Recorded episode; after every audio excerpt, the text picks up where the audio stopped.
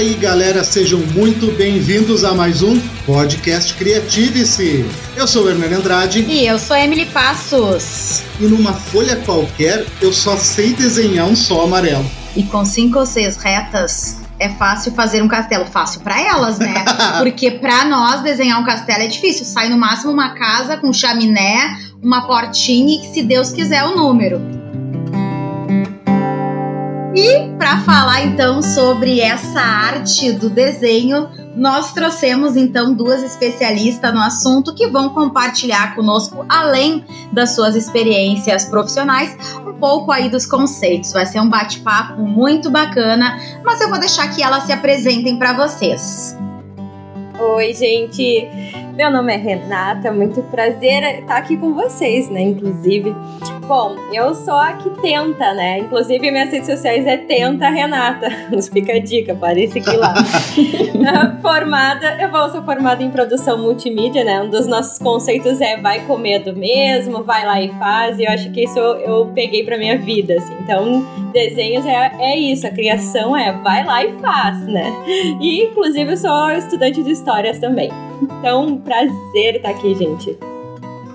Eu peguei o Vai com Medo, adoro também essa ideia. Acho, adoro pensar que a improvisação, a experimentação são já o trabalho.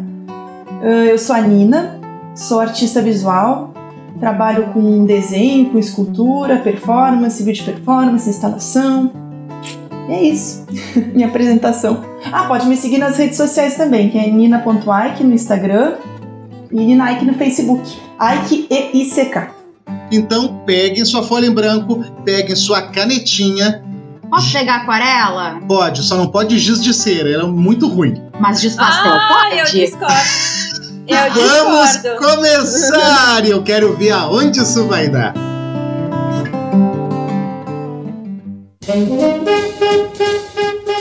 Gurias, como começou a história de vocês com o desenho? Eu sou professora das séries iniciais, trabalho com crianças de 7 a 8 anos e eu percebo que para eles o desenho faz parte da alma, da vida. Sempre que possível ele se expressa com desenho. E conforme as crianças vão crescendo, é como se elas fossem perdendo esse encanto, essa vontade. Uh, me dá um dó quando eu entro numa turma de quinto ano lá, que eles já estão com 10 anos e perguntam se podem fazer palitinho. E eu fico pensando que momento da vida isso aconteceu. Mas eu queria saber com vocês como começou, né, esse, esse encantamento, essa vontade de, de buscar uma formação e vir a trabalhar com isso. Eu acho, eu quando criança, eu sempre fui envolvida com artes, assim, eu tocava piano, trabalhava com teatro já, e desenhava, e, mexi, fazia escultura com argila. E uma pessoa que me incentivou muito foi minha avó, então ela, que é artista também, e a minha avó, ela achava tudo que eu fazia muito lindo, então eu comecei a ter uma, uma autoconfiança nesse processo artístico e cada vez mais um contato comigo mesma, né, que vem dessa autoconfiança e de ir nas, nas coisas que tu acredita, né? E eu acho que o meu contato com desenho começou aí, com desenho, com arte em geral. Claro que depois na faculdade eu fui me dar conta do que era arte mesmo, né? Às vezes eu faço um desenho e pra mim não é arte, tipo, é- é- pode ser interessante e tal, mas é, o que eu considero arte que eu faço às vezes é diferente, sabe? Mais complexo. E tu, a tua formação na faculdade é artes visuais. Sim, uhum. E agora eu tô fazendo, entrei no mestrado em poéticas da arte também. Uau! Olha aí. Mas antes da Renata falar como ela começou, eu acho muito legal essa, essa questão que a Emily falou, né? Do quanto a criança se permite desenhar. Eu desenhei durante toda a minha infância, eu sempre gostei de desenhar. Eu tive o sonho, sim, de ser desenhista, de desenhar quadrinhos, de desenhar mangá, não, mas desenhar quadrinhos americanos, sim. e mas como a gente vai perdendo isso, né, com o tempo, parece que tem uma pressão da vida adulta te dizendo que desenhar não não é, não é pro adulto. O, o que que tu sente sobre isso? Ah, eu acho super interessante isso, porque acredito que nós tem, tem aquela toda imposição social que nós precisamos produzir, produzir para a sociedade, gerar lucro, e o desenho não é visto, acredito que não é visto como uma coisa lucrativa, né? Ah, o artista, e tanto que tem uma desvalorização do profissional.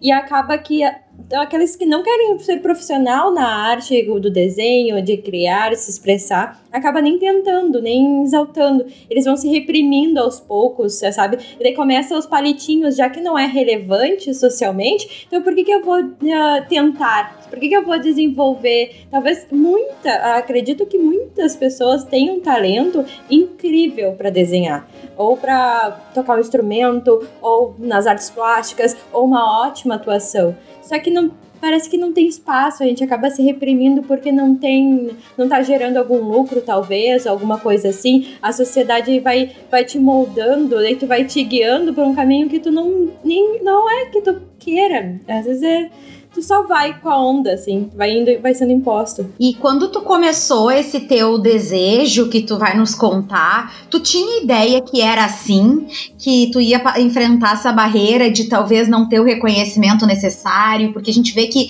os profissionais lutam muito para conseguir realmente se estabelecer no mercado e ter um reconhecimento. Sim, uh, na verdade, eu para a parte profissional eu não atuo, né? É mais uma questão de desenvolvimento pessoal, porque foi começou 2020, né? Eu fazia uns trabalhos eu rendo, assim, eu, eu, a minha autocrítica, eu desenhava muito mal. Mas o que, que é desenhar mal? É, tá, fica uma dica, uma pergunta, né?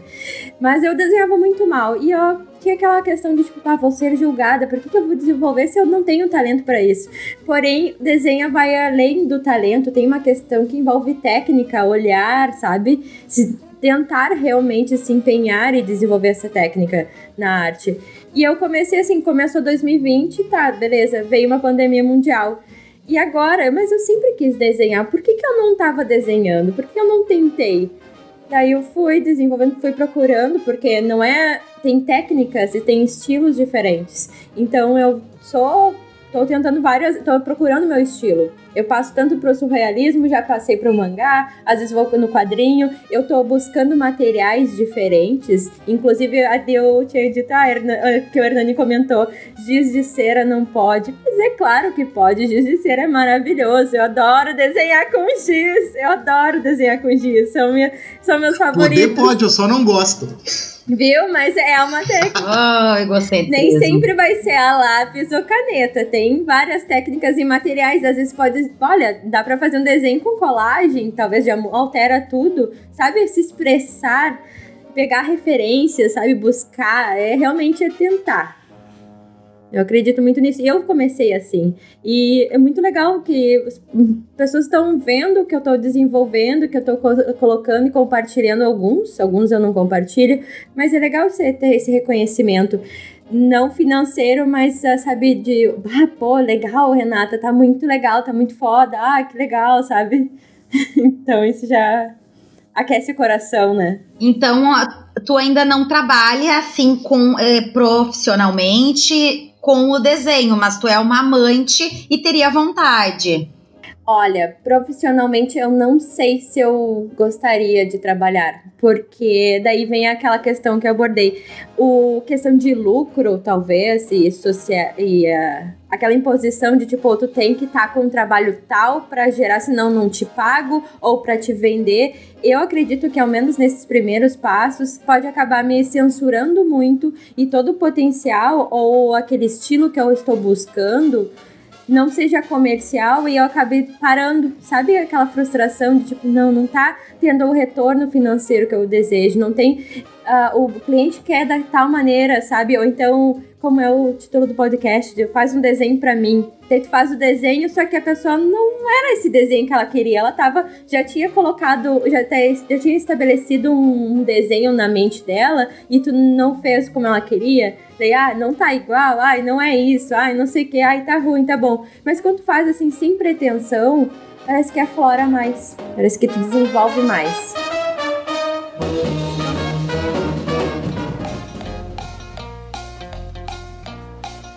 É, mas daí tu falou bastante sobre, sobre arte, né? E eu fico pensando Aí eu quero que, que a Nina divida conosco, que nós sabemos que ela é multiartista, né? É artista plástica, é atriz, é desenhista. Nina, a Nina Como? tá que nem eu, que sou professora e atriz, escolhi ser pobre duas vezes. pois é, né? Gente, eu era do teatro também, tá? Olha aí, ó. Então se juntou aqui desenhistas, professores e artistas. Gente, se Estamos na minoria. Estamos na minoria, olha. Então aí que eu quero entrar com essa pergunta. Nina, conta para nós. Dar valor à arte é muito complicado, né? tu pinta aquele quadro, tu faz aquele desenho, tu aquela monta escultura, aquela escultura. obra. Como é que tu vende isso? E por sinal, nós entramos no teu perfil, tem esculturas incríveis e a gente fica pensando por que, que a Nina não tá rica. E agora ela vai responder pra nós por quê. por quê, né, gente? Por quê? Olha, uh, eu tô aqui pensando nisso que a Renata tava falando do Faz Pra Mim, né? Uh, eu tô fazendo desenhos por encomenda e, na real, isso é muito conflituoso para mim, assim, também, porque, gente, eu sei. Eu sei que, que vai, qual é a posição que vai ficar melhor numa escultura, qual é o jeito que tu vai reconhecer mais a, a figura, ou, ou que o desenho vai funcionar mais, e que distorção, que coisa que se eu fizer fora do realismo vai ficar mais interessante no todo do desenho da escultura. Eu sei isso também. Só que quando as pessoas te fazem encomendas, tu às vezes tem que lidar com isso, assim. Tipo, a minha prima esses dias me pediu um desenho e eu tentei fazer exatamente como ela queria e não tava rolando. Aí eu fiz um outro da minha cabeça, assim, mas assim ficou lindo, gente. Sério, se vocês vissem, tá ali no meu Instagram até. E ela não gostou, não se reconheceu no desenho. é. Então, é, não sei. Mas quando eu faço assim. Uh, esses dias eu fiz RuPaul. Vocês conhecem RuPaul? Ah, o seriado? RuPaul Drag Race. Ah, é. eu falei que era o RuPaul. Nós vimos, da Emily ficou. A Emily perguntou assim: será que é a Lady Gaga? Eu digo, não, eu acho que é o RuPaul. É. é. Mas é porque a Lady Gaga, às vezes. Adoro. Ficou muito legal. Gente, eu amo RuPaul. E daí eu fiz. E, quando eu, e aquele, aquele desenho foi tão bom fazer assim. Eu fiz a expressão dela como eu queria que fosse, sabe? E Ai, eu, eu, eu, senti um prazer, parecia uma meditação tá, tá fazendo o desenho, sabe? É libertador. E, um presente no meu corpo, com o movimento, fiz no chão, assim. Mas então, aí tu faz a, a tu faz o desenho, a escultura, tu tem toda essa vivência, sente no chão o teu tempo. Como é que a gente, como é que faz de verdade para colocar um preço nisso? Vamos anotar, todo mundo aí agora que desenha, que faz desenho digital. Aí a Nina diz: "Não sei". é, é, eu ia dizer. Eu acho isso, eu acho um conflito também botar preço. Eu às vezes vem é na minha cabeça complicado. assim, mas é mas assim, eu, por outro lado, eu tô com uma ideia, né, de fazer uns, um, de oferecer assim uns desenhos um, personalizados, assim, tipo de Natal, sabe? Aí a pessoa pode dar uma temática, mas seria tri... eu, eu tô pensando em estratégias como assim, se a pessoa quer um, um retrato de alguém ou do seu animal de estimação relacionado com o signo, que não me fale muito, que deixa eu fazer como, como eu acho que tem que fazer, que aí eu sei que fica massa. Tipo, eu tô trabalhando com uma editora de livros e é muito bom trabalhar com ela, porque ela me, ela me, ela, eu tenho que fazer esculturas em livros, né? Então eu pego os livros antigos e faço esculturas a partir Ai, dos livros. E daí ela diz: faz o que tu quiser, Nina, faz o que tu quiser. Eu não quero saber, que faz delícia. o que tu quiser. E aí me dá muita liberdade, sabe? E aí o trabalho fica massa. Ai, delícia mesmo. Sabe? Mas na hora de botar o preço, tem que levar em conta, por exemplo, os materiais que tu utilizou, o tempo que tu disponibilizou, Sim. mão de obra. Eu não, vocês não trabalham tanto profissionalmente com isso, estão começando, mas existe um sindicato, uma tabela de preço onde diga, ó, desenho com giz de cera azul é tal cor, desenho com aquarela é tal cor, ou isso vai do artista? Não que eu saiba também. Eu acho que isso coloca no molde, num gesso, a a, a toda a arte, tipo, o valor é isso, sabe? Eu acho que vai, isso censura demais o artista. Claro, respeito, tá? Mas tem até o, aquele artista e o Eduardo Marinho, não sei se ele faz assim ainda dessa maneira, mas se eu não me engano, eles, eles expõe a obra dele em locais públicos e as pessoas davam um valor mais ou menos por ela. Ah, que interessante. Sabe? Eu não sei se ele ainda faz esse processo, mas eu achei interessante isso, porque é difícil mesmo tu colocar um valor, tá? Claro, tem um padrão, tem.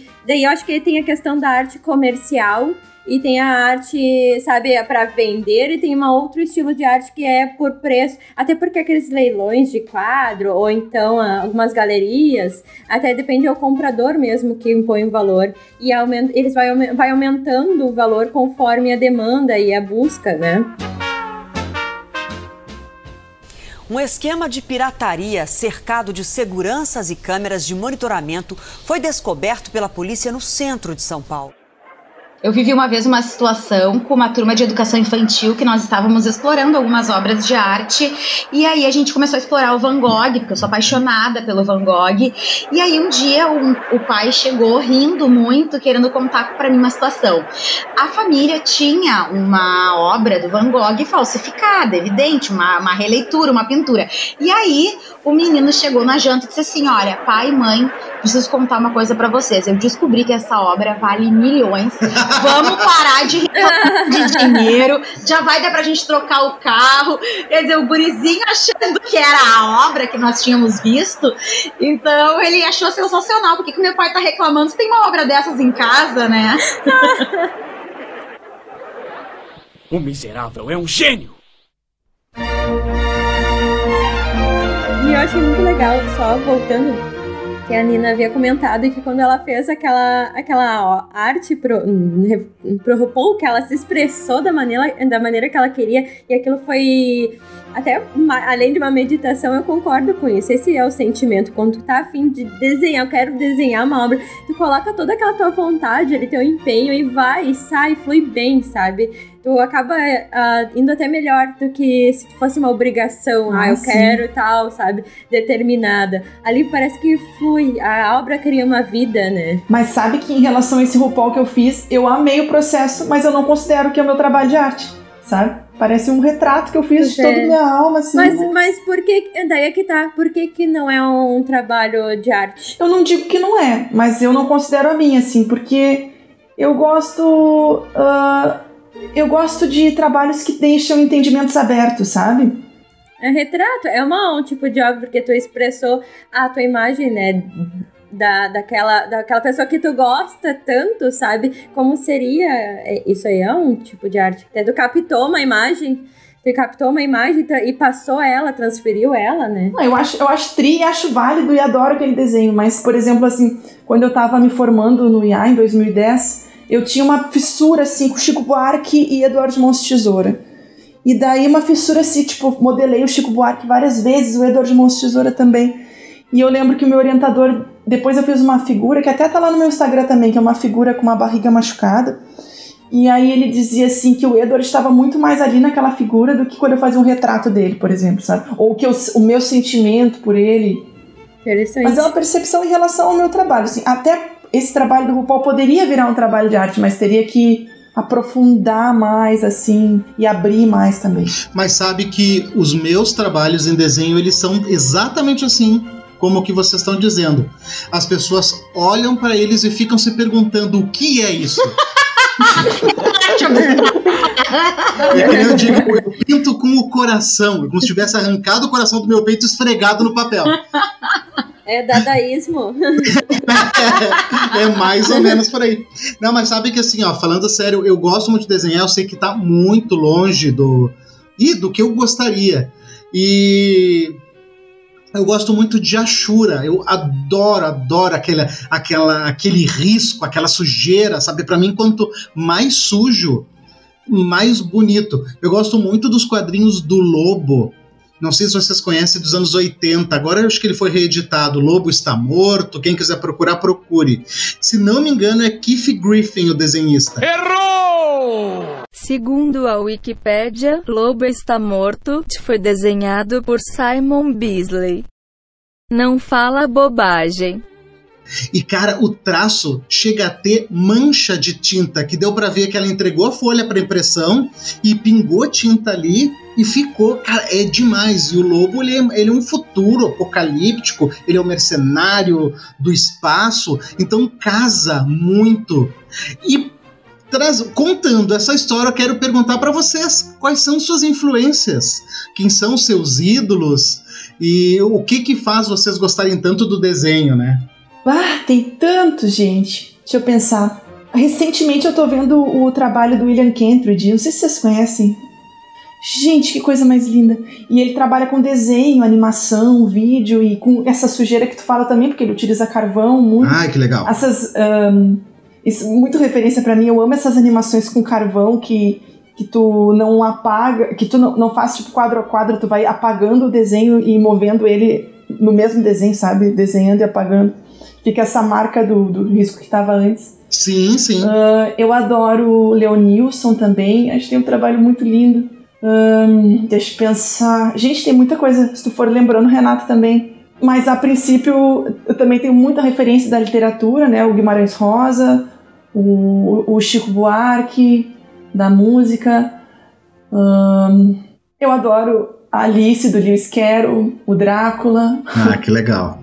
E tu, Renata, me conta quem são os teus ídolos do desenho? Eu, tu, tu tem cara de quem gosta do grupo Clamp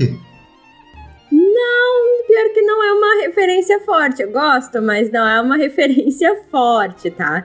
Eu tenho aqueles artistas mais conhecidos e tal, como eu gosto muito de surrealismo, né? Então, de penca, assim. Então, eu gosto de coisas surreais. E eu tô buscando estilos, então eu não determinei. Porque eu, como eu tô tentando, né? Tô arriscando, tô, tô trabalhando com lápis, ou eu, eu tô amando trabalhar com giz à base, com giz de óleo, então eu tô tentando várias, vários estilos diferentes, eu tô buscando várias referências. Inclusive, o projeto 2021 vai ser trabalhar com tinta, então tô super animada, aquarela mesmo. Uh, um dos trabalhos que eu acho muito legal e eu acho que vale a pena citar até porque o Hernani tinha comentado sobre trabalho sujo e tal. Mas esse não é um trabalho sujo, eu digo que não é um trabalho que é bonitinho no padrão, assim, comercial, mas passa uma, uma ideia, passa a mensagem que deve ser passada. É um da Bruna Maia. Ela tem uns quadrinhos que ela faz, que é Estar Morta, até o Instagram é Estar Morta. Então a Bruna Maia. Ah, eu sei, eu sei. É... Eu já vi o trabalho dela. É muito legal. É sensacional. E, tipo, é um desenho que, ai, todo mundo diz, ai, não sei desenhar, ai, não posso desenhar, mas caramba, a, a Bruna Maia ela faz um desenho incrível, passa uma mensagem naqueles desenhos, tem uma expressão. E eu, eu acho sensacional, sabe? Então não pode estar determinado. Ela é uma referência, por exemplo. Quando eu acho que meu desenho não tá muito bom, penso assim, ele tá passando uma mensagem ou não, mas, sabe, isso é legal, sabe, de pensar é verdade. isso. Então ela é uma das referências e tem muita gente assim, olha, eu não só na não só na parte de desenho, mas na música, em filmes, né? Eu tô numa parte bem buscando a parte mais dark da, da arte, assim, não tão bonitinho, que eu não gosto de desenho. Ai, desenho a florzinha eu já não gosto muito, então eu gosto de uma coisa diferente.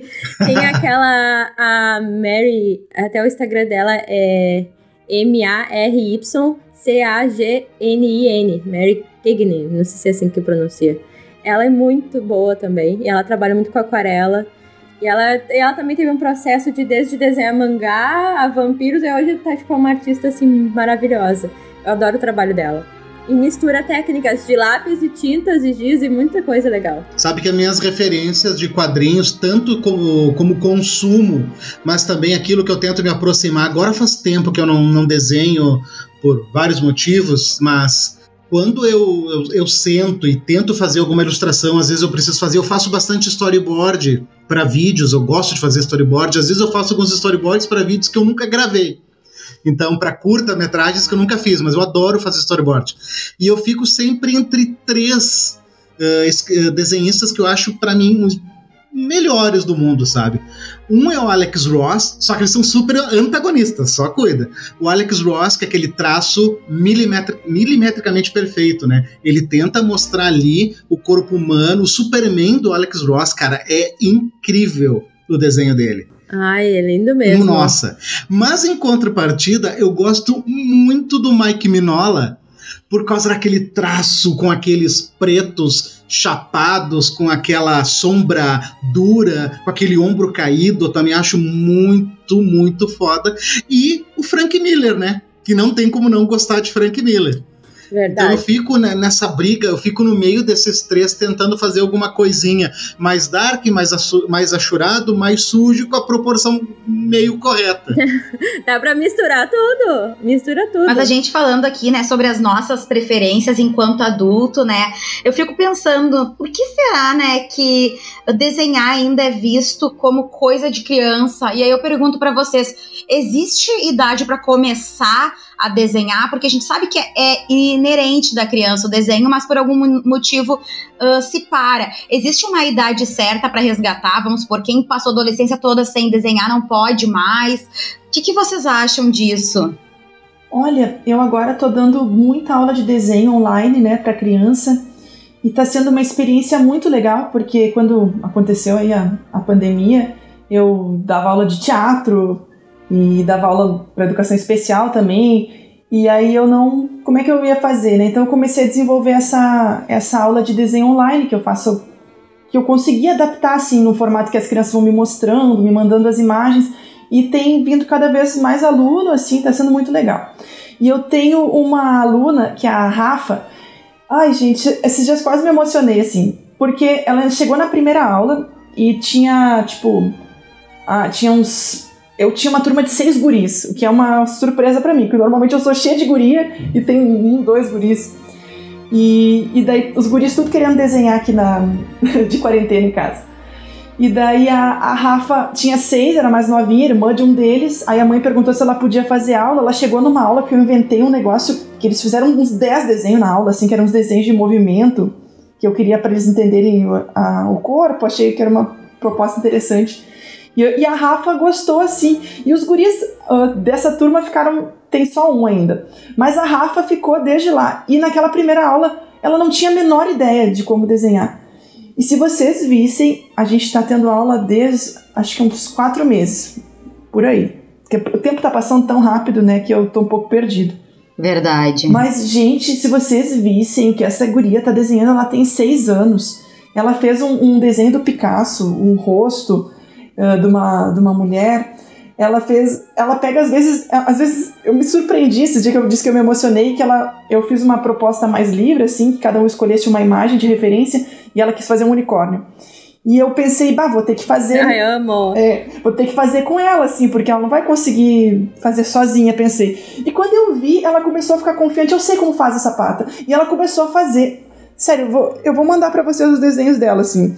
E são tão lindos, até assim quando tem distorções. Esses dias a gente fez um cachorro e ele fica levemente distorcido, porque quando eu tô guiando os meus alunos, eu sempre, cada um tem o seu ritmo, né? E algumas coisas tu diz para uns que tu ainda não diz para outro, que não tá, não, ah, talvez não seja o momento ainda, né? Então uma coisa de cada vez, assim. E mais uh, que que pense no todo, assim, que, é, que é o, o, todo funcione, né? Que seja expressivo e autoral, né? E a Rafa, ela faz cada coisa linda. Às vezes ele não fica, ele fica levemente distorcido, mas fica incrível, sabe? E é incrível como ela tá conseguindo desenhar sozinha, assim. Então, tô me lembrando dela, assim, tô muito feliz. Porque se vocês vissem a primeira aula, ela não tinha ideia de por onde começar o desenho. Ela via ali a imagem ela fazia outra coisa. Nina, a gente viu no teu Instagram um olho que acredito que tu fez uh, o a primeiro desenho e a sequência de imagem, eu acho que são dos alunos, e a gente ficou horas olhando, eu, Hernani, porque a gente ficou encantado, porque são processos. Então a gente, não sei se era da mesma criança, eu acredito que era de várias, mas a percepção deles dentro daquilo, tinha gente que fazia o, já o sombreado da, do olho assim brilhando, outros já os cílios ali, então é, eu achei muito bacana de ver esse teu trabalho, desse teu registro, porque realmente é algo muito bonito. A gente adorou, assim. Tem, tem alunos que eles já chegam assim, meio sabendo fazer a forma, mas um risco muito durinho, sem expressividade.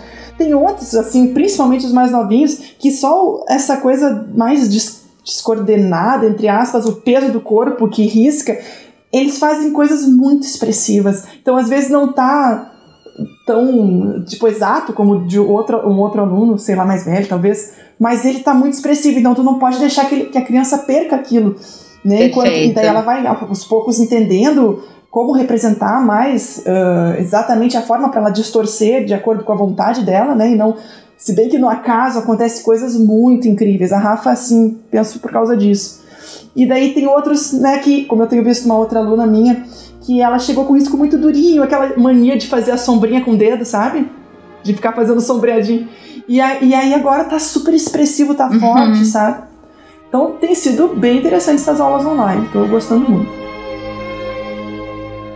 É interessante, né? Porque antes de, de entrar na produção multimídia, eu, eu estudava engenharia ambiental. E na cadeira, né, tinha uma cadeira na engenharia que é desenho técnico que tu faz, a parte à mão, para poder reproduzir outras máquinas. Até o professor dizia, ó, se tu for numa parte industrial ou algum local tu queira, tu viu algo legal, mas tu não tem como registrar de forma celular, alguma coisa assim, tu tem que ver aquilo e conseguir reproduzir num papel. Então tu aprendia as técnicas do desenho técnico.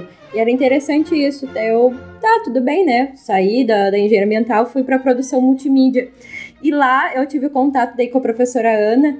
E ela era, tipo, ela é maravilhosa, né? O trabalho dela é perfeito. E ela sempre dizia, aí, tipo, ah, na sala de aula, não, prof, eu sou péssima nisso. Ela, calma, gente. Ela fazia o desenho com numa fluidez, assim, como se fosse uma coisa mais simples do mundo. E ela disse, gente, eu tô há anos desenhando, eu tô há anos trabalhando com isso, vocês começaram agora.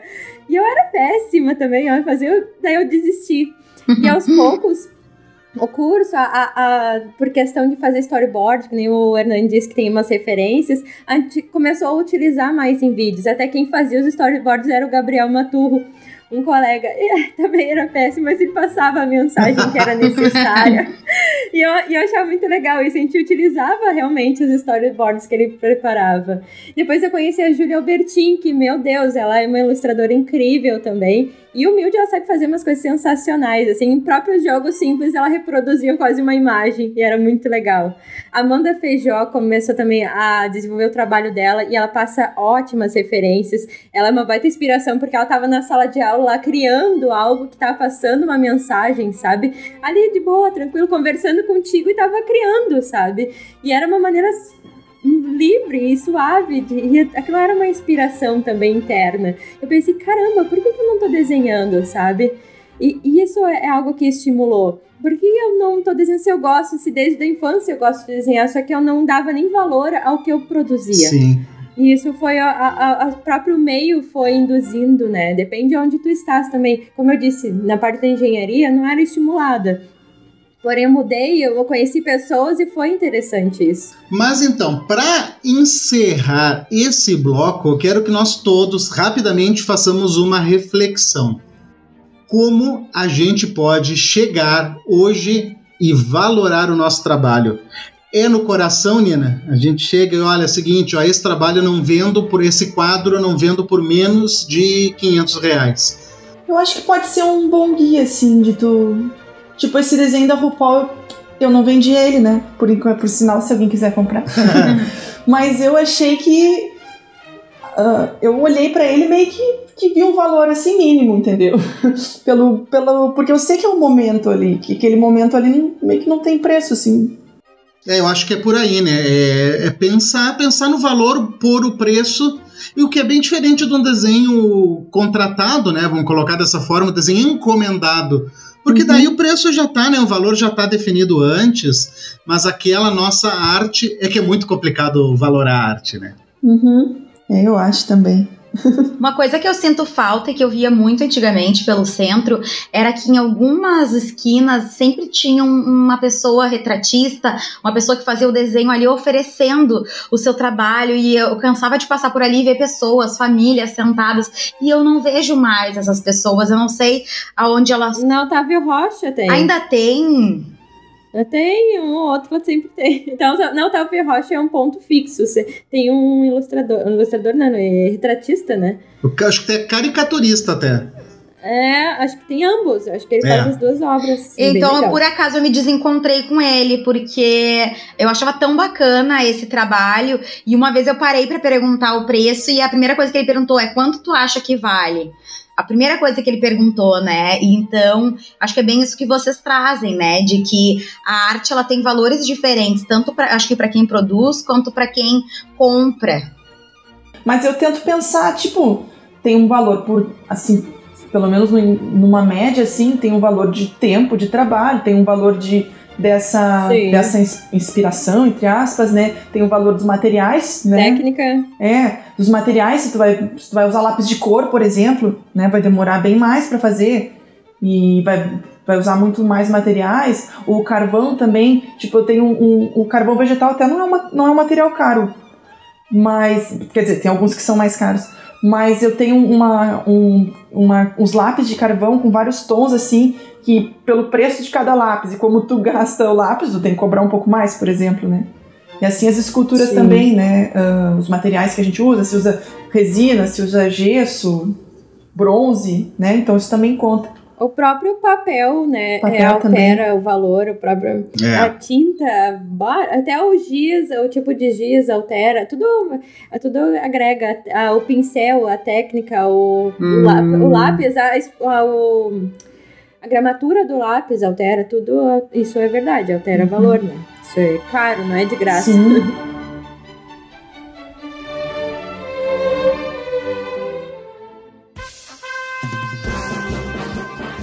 Mas agora eu quero fugir um pouquinho do nosso desenho e mergulhar em algo que, na minha opinião, fez com que o desenho se tornasse algo constante na vida, principalmente das crianças. Aí eu nosso Invoco. querido Walt Disney, que revolucionou né, o desenho animado, e fazer pergunta para todos que se encontram aqui nessa banca maravilhosa de gente que trabalha, cria, sonha, só não ganha dinheiro. que é o seguinte, gente. Entre Hanna-Barbera, Disney, Pixar, DreamWorks e essa galera incrível que colocou na televisão, colocou nos cinemas em formato 3D, em formato 2D, os sonhos e os desenhos, sabe, que estavam lá presos na imaginação. Qual é o significado hoje do desenho na vida das pessoas? Olha, eu acho esse, esse pessoal que tu citou aí, né, a Disney, a Hanna-Barbera, eles são, são desenhos lindos, né, com uma super técnica e tal, com enredos bem assim, né, que a gente pode questionáveis, digamos. Mas é que é uma luta, né, porque eu tenho na minha cabeça as músicas dos filmes da Disney, eu comecei a desenhar aqueles personagens do Corcunda de Notre Dame, por exemplo, mas que hoje, principalmente, a gente como eu falei, são bem questionáveis, assim, né? É, a Hanna-Barbera, ela era. Eu, eu amo, tá? Eu, aí eu começo a, a tocar nos meus dodói. Eu amo Hanna-Barbera. Mas é, é fábrica, é que nem eu brinco, é, é pastel, cara. Eles iam só trocando a cabeça dos bonecos e iam animando, iam animando, iam animando. Sim. Mas eu falo mais. Eu não conheço profundamente. É, não, é. Eles são desenhos feitos pra TV pra durar 5, 7 minutos e eles tinham uma infinidade de personagens. Justamente em cima dessa técnica, eles iam animando os mesmos corpos e mudando só a cabeça. Eu, como eu sou um pouco mais nova que tu, né, já que já tem uma bagagem de idade maior, uh, tu falaste aí de várias e tal, mas uma coisa que marcou muito a minha infância foi o Maurício de Souza. Nossa. Tanto nos gibis, que era praticamente onde eu me alfabetizei, onde eu lia, quanto já nos desenhos, porque já tinha alguns desenhos e também tinha eles em formato de bonecos, assim, pessoas vestindo, e era uma referência, assim, para mim muito grande. E eu acho lindo quando meus alunos começam as leituras deles pela, pela Turma da Mônica. Então, acho que é algo assim que ultrapassa gerações. Acho que é um trabalho bem bacana que ele faz. Sim, eu gosto também. É, eu acho interessante também. E desses estúdios, na verdade, eu não tenho uma, um preferido. Eu gosto de todos e amo todos, tem todos no meu coração, assim. Depende da animação mesmo. E eu sou uma amante das animações, então.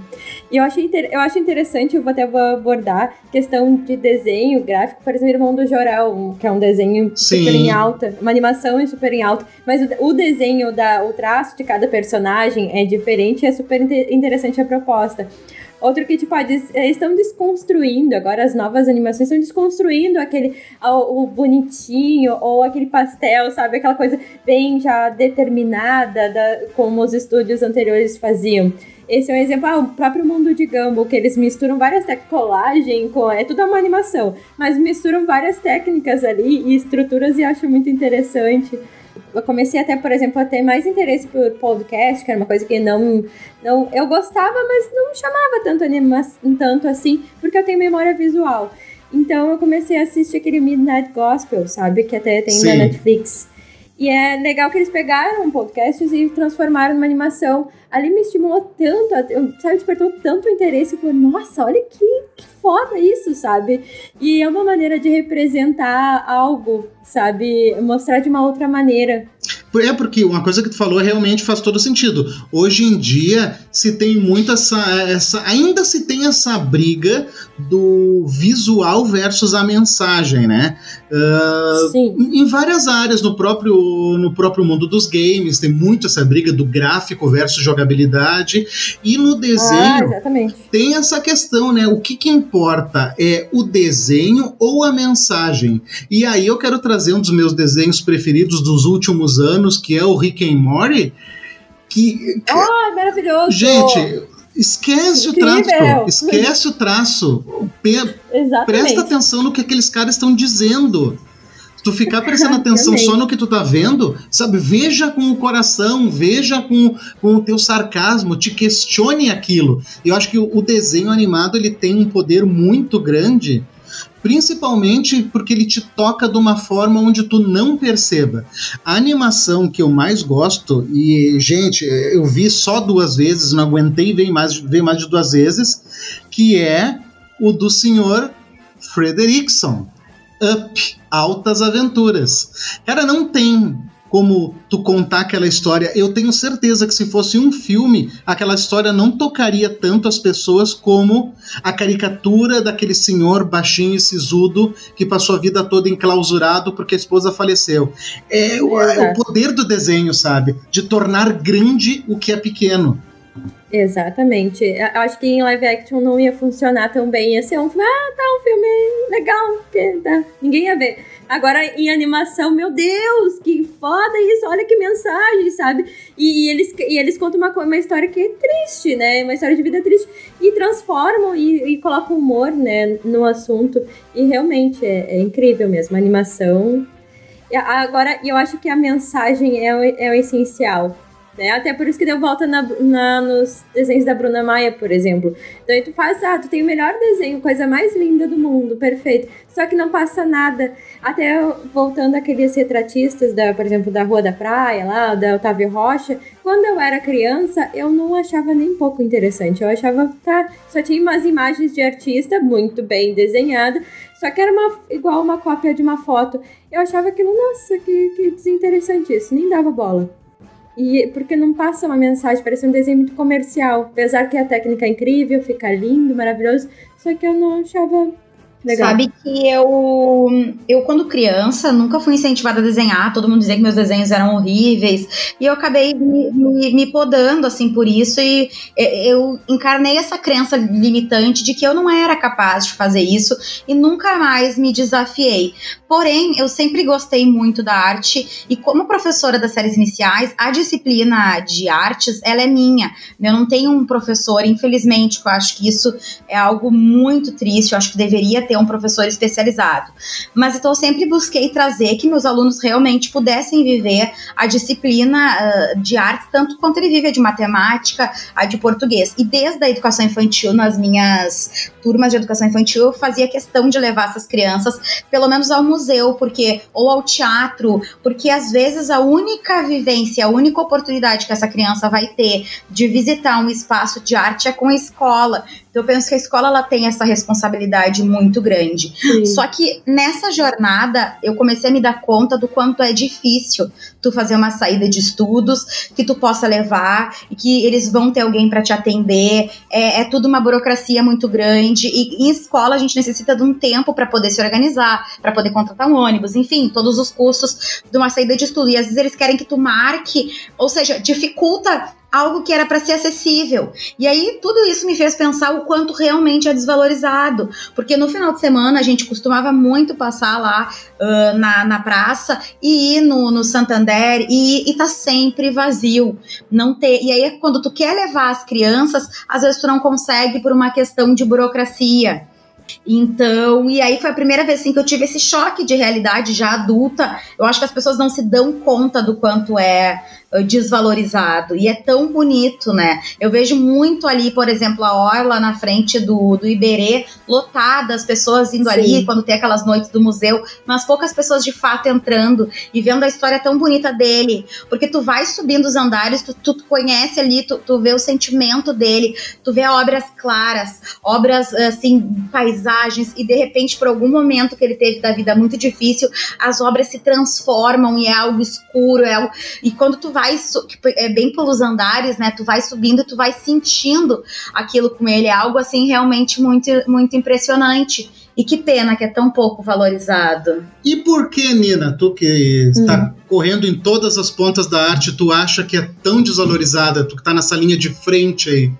Pois é. Eu tava. Eu, eu escuto às vezes coisas absurdas, né? Tipo, ah, mas o dinheiro da cultura tinha que ir para hospitais, umas coisas assim, tipo isso, sabe? Nossa, isso é um absurdo. Nossa, isso dói o coração. Mas o que eu tava pensando aqui, o que eu tava pensando aqui, vocês falando, né, como uh, a gente falando sobre uh, ser profissional, artista profissional, ou, ou, levar como um hobby, né, e como isso pode ser transformador, né. Tipo, eu tenho um, um aluno que a gente é muito amigo até hoje. Foi, foi meu aluno quando eu comecei. Acho que foi a primeira oficina de teatro que eu dei para adultos, faz bastante tempo. E ele.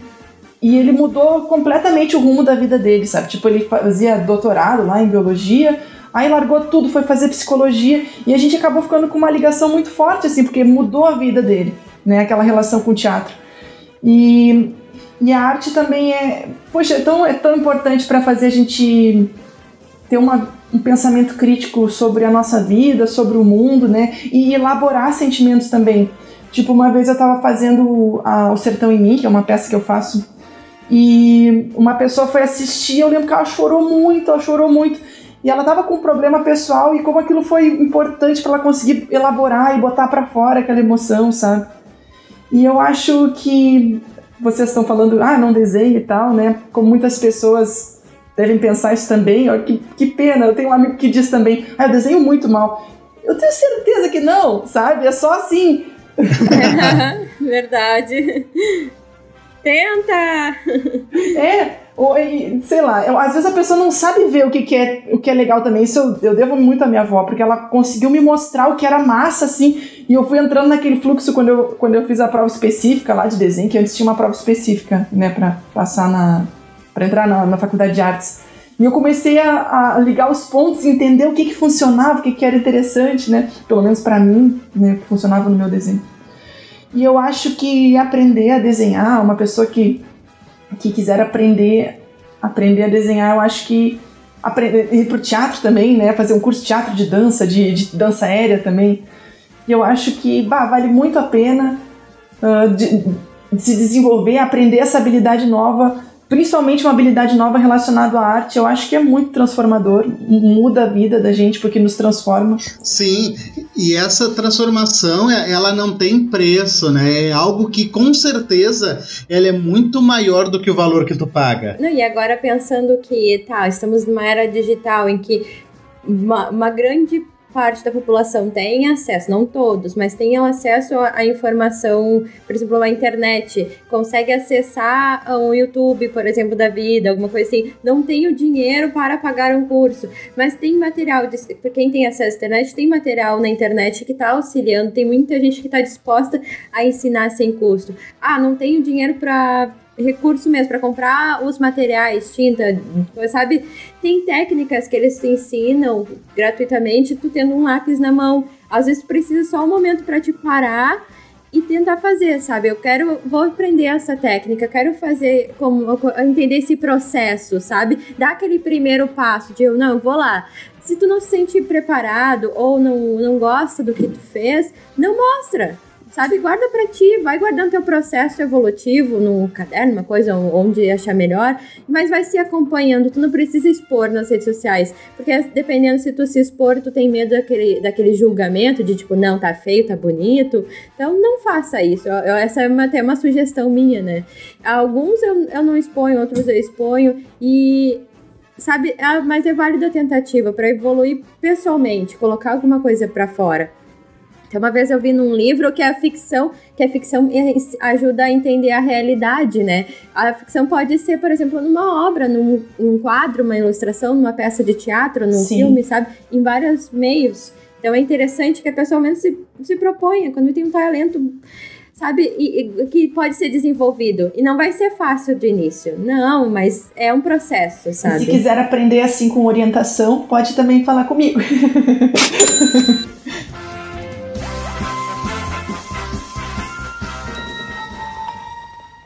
We'll begin with a spin, traveling in the world of my creation. What we'll see Vocês sabem que o nosso. Quando a gente sentou para pensar o nome que ia ser o nosso trabalho, né? Porque a gente utiliza muito as ferramentas do teatro para o desenvolvimento pessoal. A gente pensou justamente no creative né?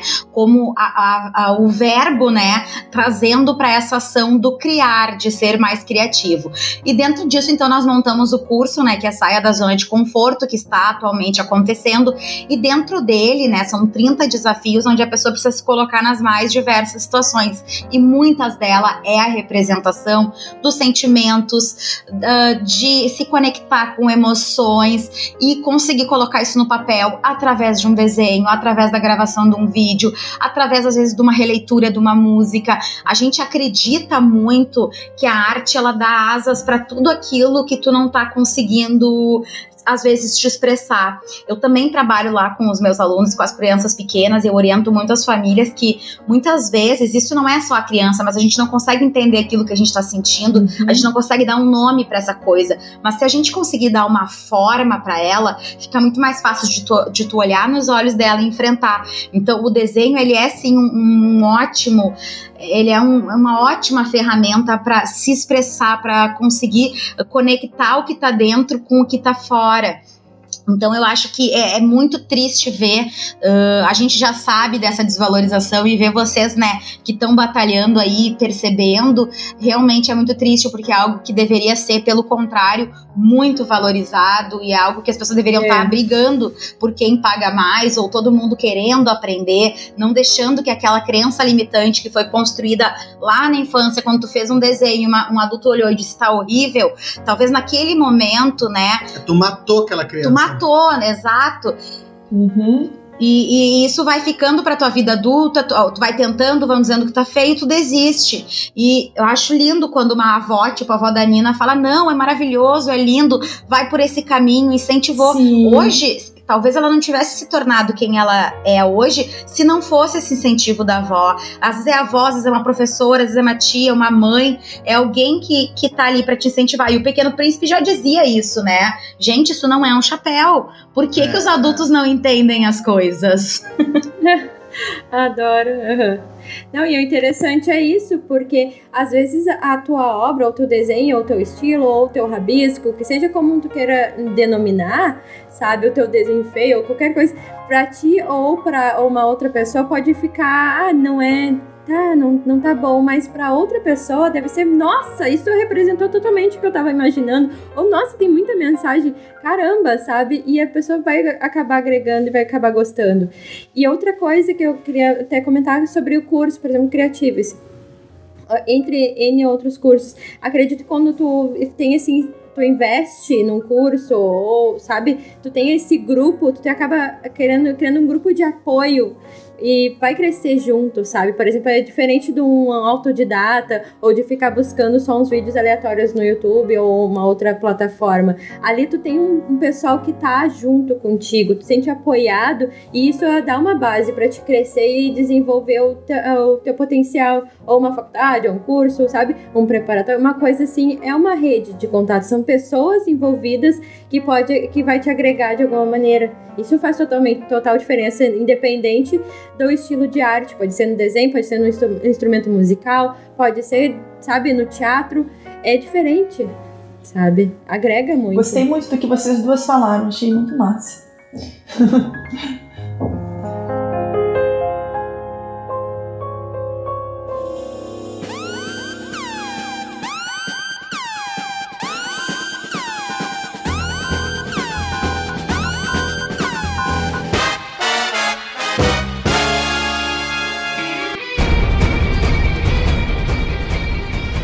Só que agora chegou na hora dos mamilos. Mamilos são polêmicos. Mamilos são polêmicos. A sexualização da mulher nos quadrinhos. E eu não. E nos games. E nos games. Sabe que eu de uns dois anos para cá eu tenho visto um movimento tanto na indústria do videogame quanto na indústria dos quadrinhos. Eu escrevo, escrevo alguns contos, também não publico nada, não mostro nada, é tudo para mim. Então eu adoro criação de personagens, adoro desenvolvimento de narrativa e uma das coisas que me deixa mais puto quando eu vejo um desenho, uma ilustração, um filme ou um, um jogo de videogame é mulheres em um futuro pós-apocalíptico, com uma metralhadora atravessada na, no ombro, lutando pela sua liberdade de bota, salto alto e biquíni. Pode isso, Cara, por quê?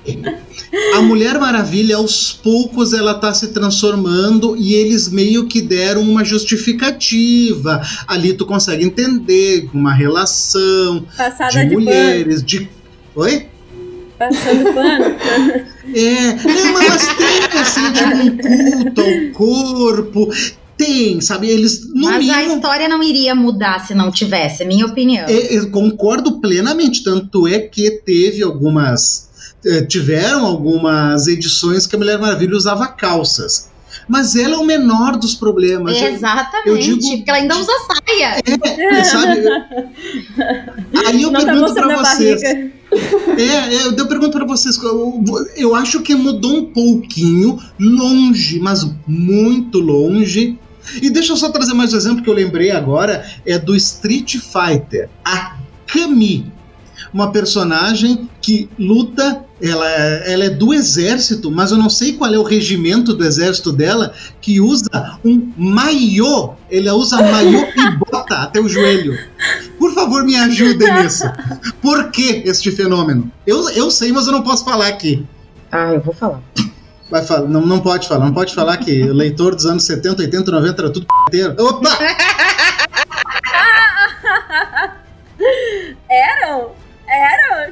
A gente vai falar no passado mesmo? Olha essa geração atual, meu bem. Ah, que nojo.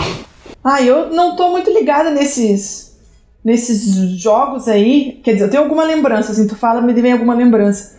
Mas ah, é muito irritante, né, Porque gente? do ponto de vista narrativo, né, Nina, não faz sentido. Tenta imaginar. Não, é, é só um reflexo da sociedade, Exato. né? Tratando a mulher como objeto, né? Ah, Muito triste. Renata, fala. Tô bem articulada. Eu gosto de jogos, eu gosto de. Eu jogo mal pra caramba, né? Mas se aquela. Né, esse, esse tem pontuação e dá pra nivelar. Então, sim, eu morro rapidinho no jogo.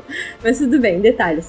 E realmente é que a, a, a mulher é, sempre foi criada. Foi foi tratada como produto, né? E é muito essa parte comercial. Até agora, os próprios comerciais propagandas de outras, outros produtos estão transformando, tipo, a propaganda de cerveja, sabe? A mulher como objeto, a mulher é linda, maravilhosa e bebe cerveja, ou nem bebe a cerveja, mas tá lá, chama a mulher, sabe? Acho que nos jogos também é uma maneira de. Tá, tem que ter personagem feminino. Só que a maioria que joga aquele preconceito, tá, gente? É homens. Então, vamos colocar mulheres gostosas lá. Só que eles não percebem que a mulher tá também jogando muito e ela não se vê representada naquelas imagens.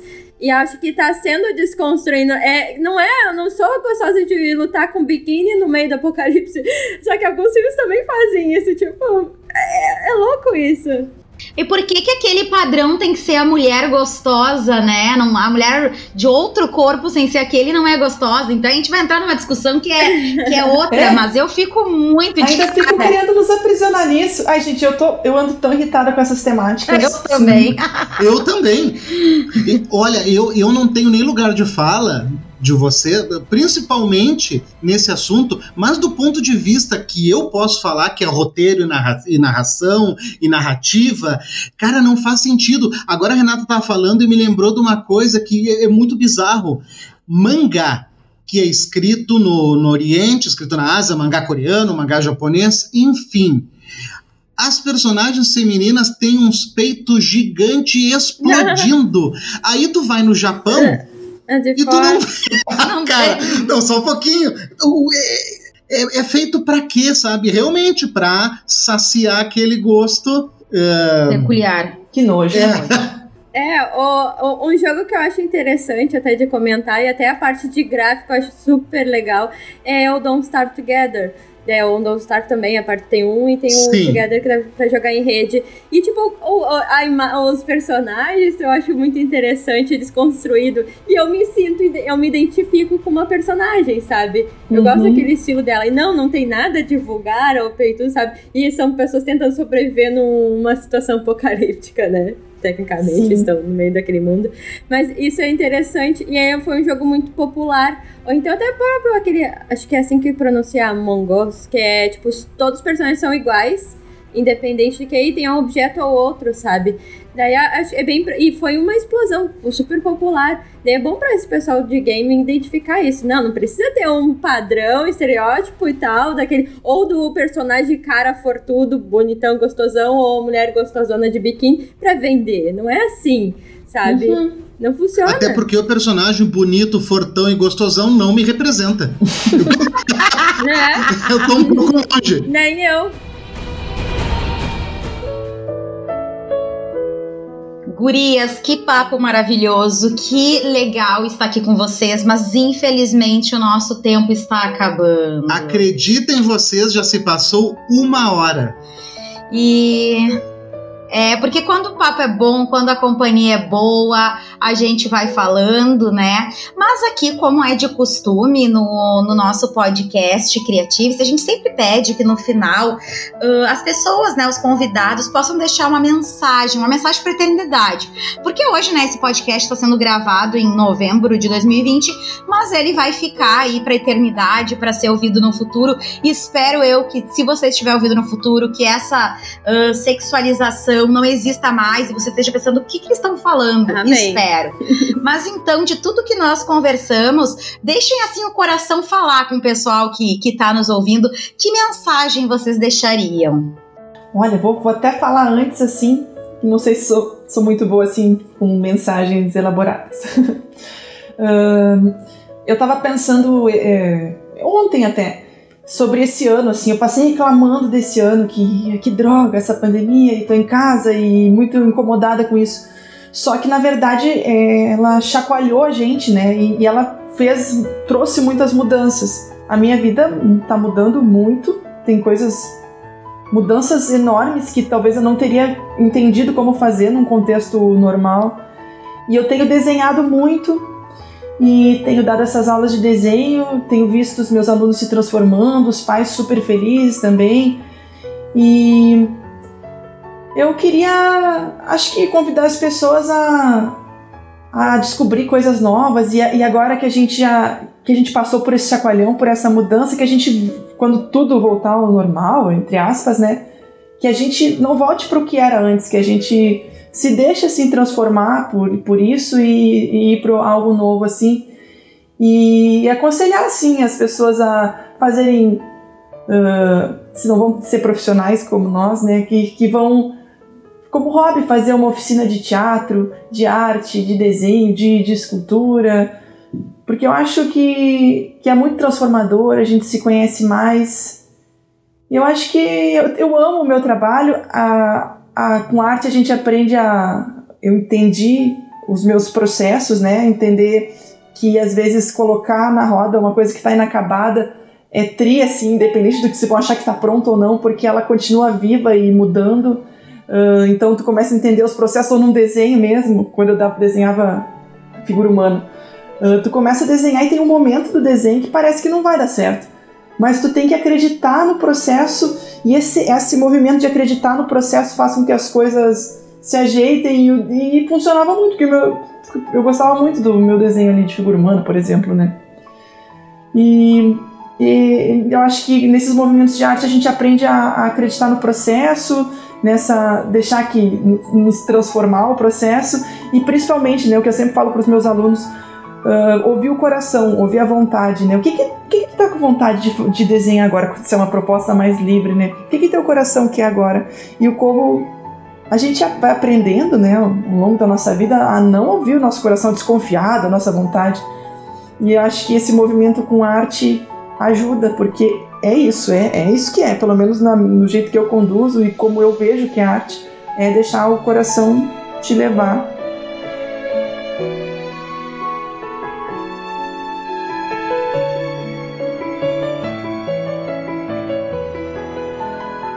Eu vou, eu vou usar aquelas frases já que já tá impregnada assim no coração, como diria mestre Yoda, tentar não faça ou não faça, tentativa não há.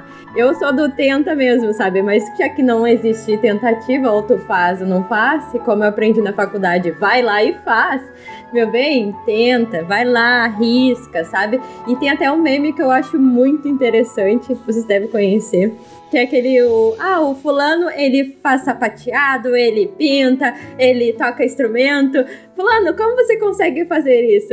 Ah, sendo péssimo em todas elas. Mas entende? Ele tá fazendo, ele tá se divertindo, sabe?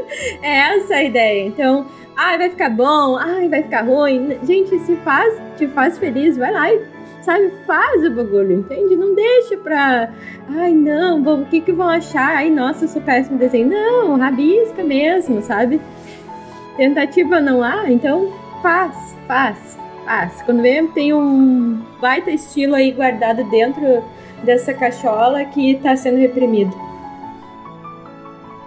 Ah, gente, ficamos muito contentes. Olha, queremos agradecer de coração por vocês terem aceitado. Eu acho que quem ouvir esse podcast vai se inspirar, vai tirar aquela caneta e aquele papel lá do, do fundo do baú, vai sentar, olhar os desenhos antigos e vai tentar de novo. Tentar, né, Renata? Tentar e Uma tentar. tentativa não há, então Eu tem acho que fazer. que Exato. É o que a gente fala muito no nosso trabalho. Permita-se. Se tu ouviu até agora, permita-se. Gostaria de agradecer as gurias que tiveram aqui conosco. Sigam ela nas redes sociais, acompanhem o trabalho, vamos se incentivar. Lembrando que as nossas redes também estão sempre disponíveis: o arroba Projeto Criativice no Instagram, Projeto Criativice no Facebook e o nosso site projetocriativice.com.br. Nós estamos sempre abertos, nós acreditamos muito nessa troca. Podem sugerir, se quiserem deixar aí uma mensagem, a gente passa para as gurias. Muito obrigada a você que esteve conosco, nos ouvindo até agora. Muito obrigado, Renata. Muito obrigada, Nina. É maravilhoso ver o encantamento de vocês falando. Nós adoramos. E até o próximo! É, mas mesmo assim eu quero deixar um recado pro pessoal que tá ouvindo e ouviu até agora. Vamos valorizar a arte, vamos valorizar os amigos artistas e não vem com esse papinho de faz um desenho pra Ah, mim, toca ali na minha festa. ah, fa faz tal coisa aí que a gente é amigo. Porque tu não chega no teu amigo médico Faz e diz assim, ó, cirurgia. ah, examina minha hemorroida aqui de graça. Tá, vão tomar vergonha na cara. Filma pra mim, tira foto. Não. Abração, gente, foi um prazer.